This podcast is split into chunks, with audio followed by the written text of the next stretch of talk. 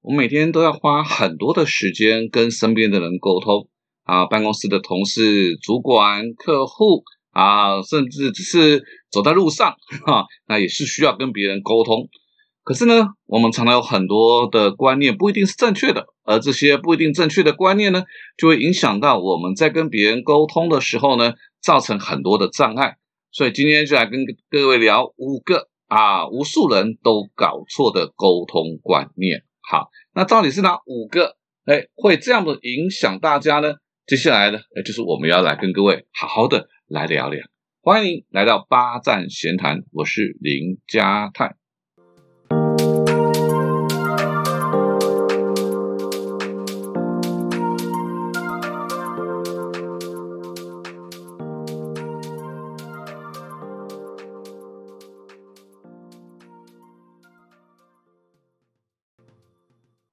首先，我们扪心自问：你觉得自己是一个擅长沟通的人吗？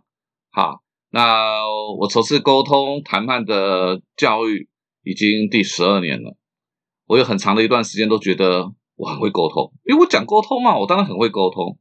可是当我发现，如果我认为我自己很会沟通的时候，我已经开始已经变得很主观了。好，我不再会去听别人的意见了。我会觉得我怎么会沟通的，我要听你说吗？所以，当你已经认定了自己很会沟通的时候，第一个，我们就不客观了啊，我们就不客观了。客观这件事情，常常它是一个在沟通的时候，哎，为什么觉得这个人讲话很客观？哦，对我们觉得这个讲话很客观，我就会想要听。可是，如果我觉得我自己很擅长沟通的时候，那时候我会一个很主观强烈的时候，我我就不会觉得别人讲话是客观的。那客观这个东西到底怎么去判断呢？我们做一个简单的例子，好，呃，我们就举六个人吧。好，这六个人当中，你觉得呃谁的话你觉得是比较客观的？好，很简单，韩国瑜先生、蔡英文总统、陈时中部长、柯文哲市长、郑红瑜先生、赵少康先生，这六位你觉得谁的表达说话比较客观呢？好，那这是我在实体课程当中我很喜欢做的一个实验了哈。其实这六个人我区分了区分成三个组，好，就是刚刚提到的韩国瑜先生、蔡英文总统，好一个组，呃，陈世东部长、柯文哲市长一个组，啊，郑弘仪先生、赵尚康先生一个组。好，这个组的意思就是说，这两个人一组呢，你不可能啊，你可能觉得两个人讲话都不客观，不大可能会觉得这两个人讲话都客观。你顶多就觉得一位客观而已，真的就是这样啊！所以客观这件事情，它从来不是一个主动存在的东西啊，它从来就不是一个真正的客观。你会觉得这个人讲话客观，你听得进去，其实原因就是在于刚刚刚我们刚刚故意举的都是政治人物的原因，是因为立场相同。好，哎，比如说我们在谈一件事情，在公司里面谈一件事情，这个人跟我的立场相同，哎，我就觉得这个人讲话客观，那就是这样。那第二个就是我们的价值观是相同的，以及最后一个，我喜欢这个人，啊，很喜欢这个人，所以呃，这些为什么要找名人代言？就是因为，哎，我觉得他们讲的话，我就觉得他们讲话是客观的。好，哎，这个是客观本身的迷失。所以第一个，啊，这个沟通的观念就是这个这个错误的观念就是所谓的客观啊，啊，会因为立场不同而改变。好，这是第一个。那第二个，你觉得真诚是什么？真诚是发自内心。不虚伪，没有心机吗？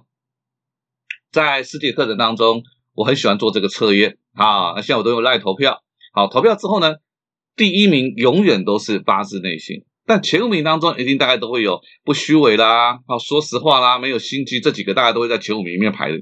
可是真的发自内心不虚伪，就是真诚吗？好，讲一个我自己的发生过的例子。好，这个几年前呢，我因为不小心跌倒。啊，我的右手的滑囊就是这个手肘啊，就肿起来啊，医生都说是滑囊炎，十分钟的手术就可以搞定了。好，我就想啊，那就十分钟就就去动手术。好，但是虽然只是十分钟的手术啊，一样要全身麻醉。好，那如果有动过手术，你就知道这个手术室里面真的是蛮恐怖的，紧张冰冷。好，然后那天呢，这个医护人员又特多。好，我就问了一下我旁边的这个护士，我就说，呃。不不是十分钟的小手术吗？怎么这么多人？结果这个护士一本正经的跟我说：“不是大马路才会有车祸，小马路一样会有。你如果是我当下你的感觉是如何？你会觉得真诚吗？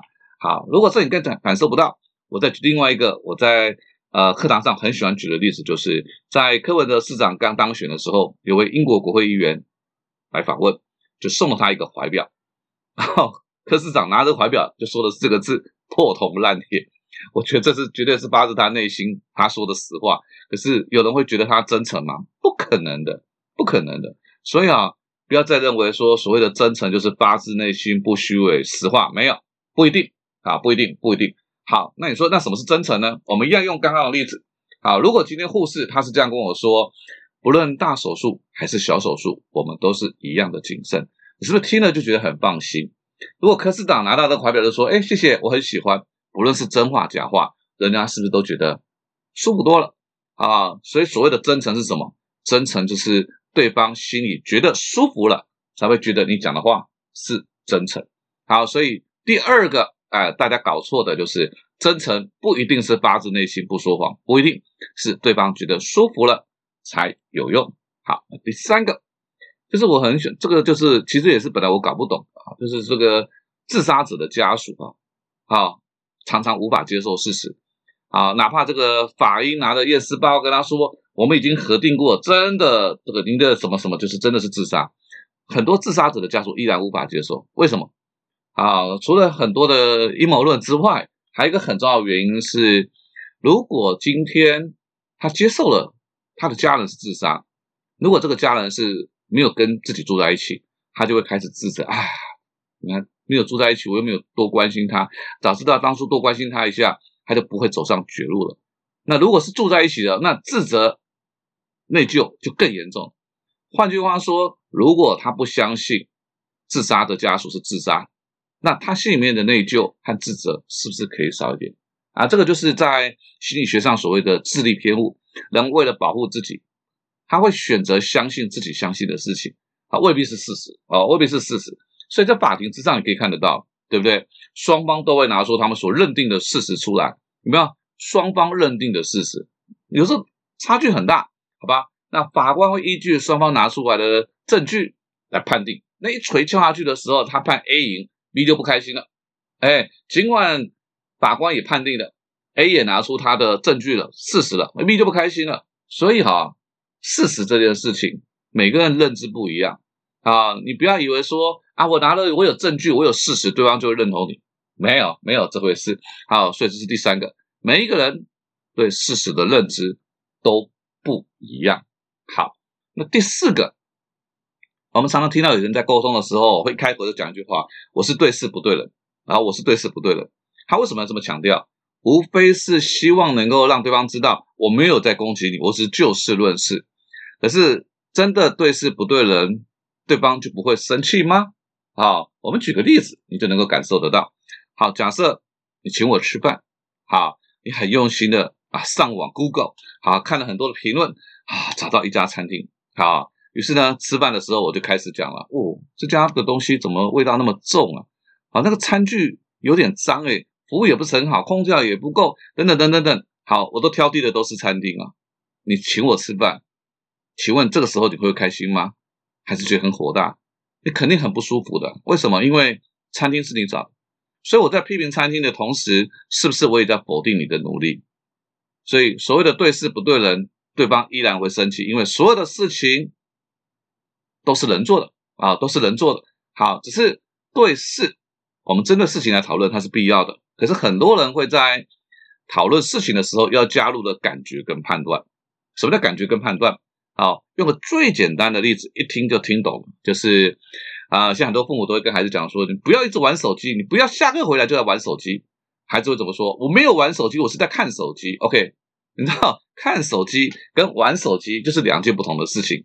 看手机是事实，玩手机是我们的感觉或判断。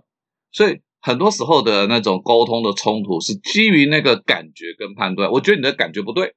然后我觉得你感觉会好，比如说啊，我刚刚在讲餐厅，那我就讲说你的品味有问题，怎么会找这种餐厅？然后这个时候我把我的感觉跟判断加进去了，品味有问题啊。呃，我讲说你你你你到底是不是真的想请我吃饭呢？怎么找这个那么烂的餐厅啊？你会更不爽，因为我是对人又对事啊，对人又对事。好，所以人跟人的沟通，即便只是很简单的对事，不对人，对方依然会生气。啊，这是第四个。啊，所以不要再有这讲说我是对事不对人啊，你有什么好生气的？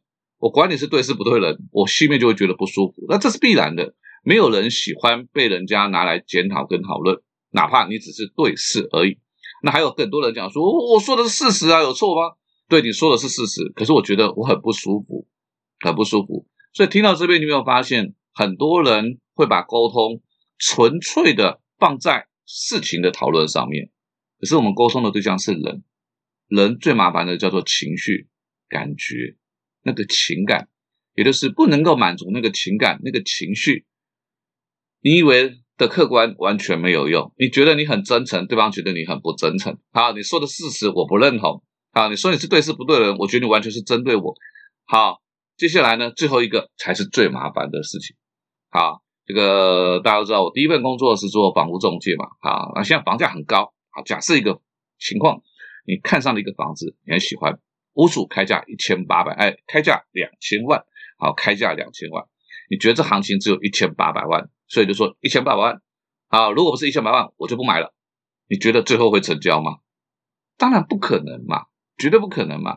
好，按照一个最基本的概念，如果你的目标价是一千七百一一千八百万，好，你一开始的出价绝对不是一千八百万，一定是一千六百五，更低很多。然后慢慢慢慢影响屋主的认知，往中间靠过去，往一千八靠近，最后成交在一千八，一定是这样子嘛？对不对？所以如果你希望出价就是成交价，那是不可能的事情，而这个就叫做说服。所谓的说服，就是对方接受我的意见，可事实上是没有这样子的事情。我们都是在慢慢慢慢的往大家都能够接受的空间靠过去。我们举个简单的例子，有一次啊，我在星巴克啊，我在喝咖啡看书，就来了一群长辈，声音比较大声，因为就重听嘛啊，所以本来声音就比较大声一点，然后又有一些争执，声音就更大声了啊，更大声了。于是我就撕下了我一角的这个笔记本。啊，我就写，谢谢你们愿意尊重一起享受这个空间的朋友，感谢你们。我就把这张纸拿过去给其中一位长辈，啊，这个长辈看了我写的纸条之后呢，就马上就嘘，接下来的三十分钟就很安静，就没有很大声。请问各位，我有说服他吗？没有，我只是去影响这些长辈的认知。可是，一般人都是这样做，呃，你们可以小声一点吗？啊，现在补上，你很吵诶。好啊，这样冲突就起来了，就起来了。啊，你跟他讲说，你们可以小声一点吗？有些人就直接呛你，我们很大声吗？啊，你们很吵诶，你才吵吧？啊，于是就冲突起来了。所以哈，说服啊，往往是沟通冲突的源头。所以我现在讲沟通的课，我都不讲说服了，因为我就发现不对呀，怎么去说服别人呢？没有这个时代，每个人都很主观。为什么你的是对的，我的是错的？因为当我们要说服对方，我们就认为我们是对的，那我们是对的。那不就代表对方是错的吗？所以冲突就来了。所以我现在在讲的都是影响对方的认知，是比较容易达成共识的。